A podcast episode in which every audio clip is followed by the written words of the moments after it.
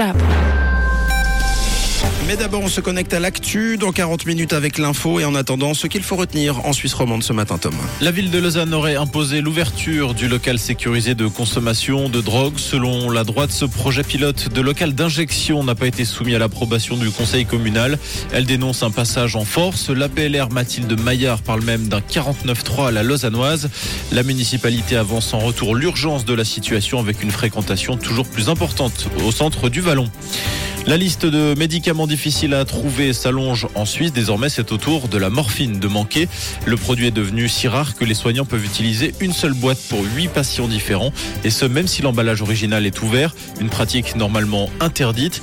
Huit autres médicaments, dont des antibiotiques courants, figurent sur la liste de remise fractionnée de la Confédération. L'Italie fait face à d'importantes inondations. Deux personnes ont perdu la vie dans la région d'Émilie-Romagne. Les autorités parlent de localités en proie aux inondations et au glissement de terrain. Plus de 450 personnes ont été évacuées de la zone de la ville de Ravenne. Des lignes locales de train ont également été interrompues. Les pluies qui sont tombées sans interruption pendant 48 heures ont cessé hier à la mi-journée. Merci Tom, très bon jeudi à tous. On vous donne rendez-vous dès 7h pour l'info. Une couleur, une radio. Rouge. Rouge.